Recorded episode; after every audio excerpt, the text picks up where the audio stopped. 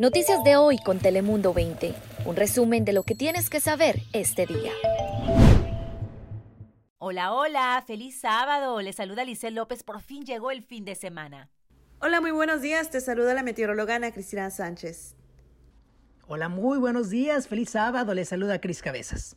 Y arrancamos con importante información referente a las vacunas contra el coronavirus. Y es que, específicamente, el sistema médico UC San Diego Health anunció que están listos para aplicar la inmunización contra el coronavirus.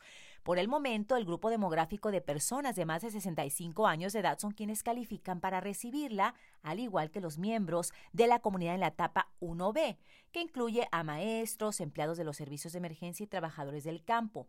Escuche bien esta parte. Si usted califica, recibirá un correo electrónico o una llamada del programa de salud. Por ahora buscan administrar esta vacuna a unos 500 pacientes por día.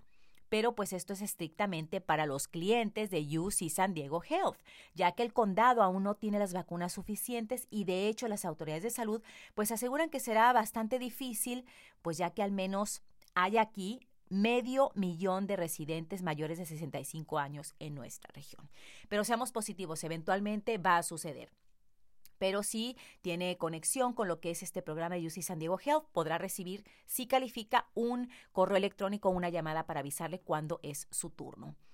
Y seguimos con este tema porque también siguen los esfuerzos para detectar el COVID-19 aquí en San Diego. Y por eso se abrió un nuevo centro de pruebas en los terrenos de la feria en Del Mar. Eso está muy bien, esta área es muy grande, aunque hay un poco de preocupación porque se van a utilizar exámenes de la compañía Curative, las cuales pues se utilizaron en el condado de Los Ángeles y podrían dar un resultado negativo falso. Sin embargo, la empresa Curative indicó que estas pruebas de ellos, sus pruebas son confiables y que son más eficaces cuando la persona presenta síntomas. Así que de acuerdo a ellos no debemos de preocuparnos. Ahora pasamos contigo, Ana Cristina, para conocer las temperaturas el día de hoy.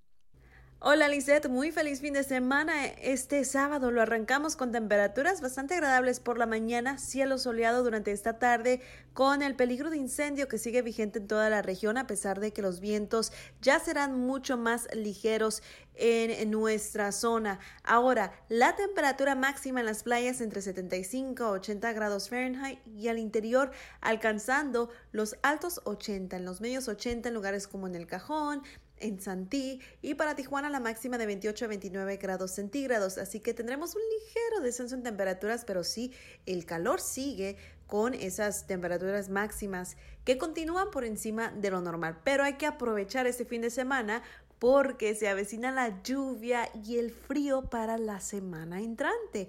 Espero y lo disfrutes, Chris Cabezas, ¿qué nos tienes?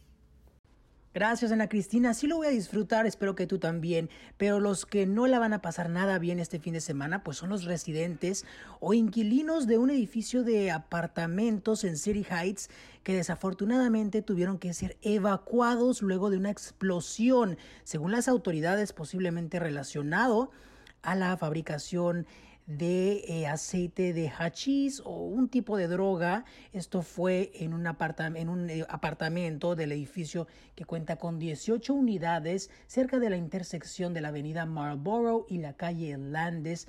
Testigos dijeron que se escuchó el estallido hasta una milla de distancia, así que estuvo bastante fuerte. Afortunadamente no han reportado personas lesionadas, pero bueno, esto ocurrió ayer durante la mañana, eso de las 8.30 de la mañana, hay que tener mucha precaución.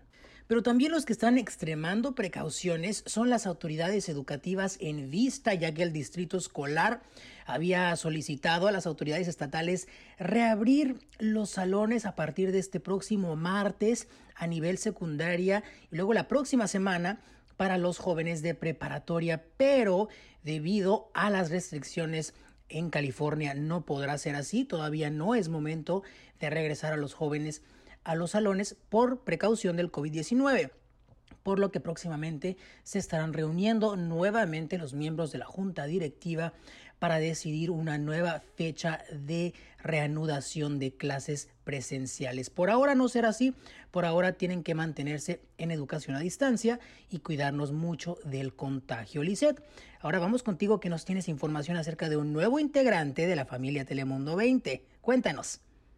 Así es, Cris, y es que nuestra familia de Telemundo 20 sigue creciendo. Y queremos felicitar a nuestro compañero Gilberto Dorrego y a su esposa hermosa, que son padres por primera vez.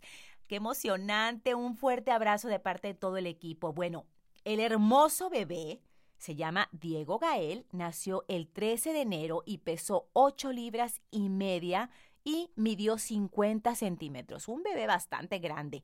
Hermoso, por cierto, muy saludable y su esposa también se encuentran muy bien.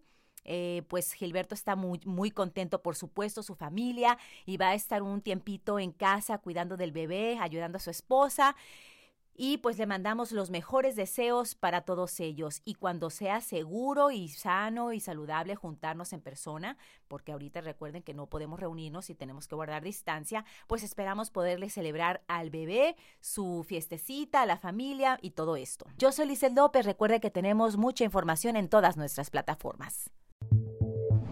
Noticias de hoy con Telemundo 20. Suscríbete, ponemos información a tu alcance todos los días.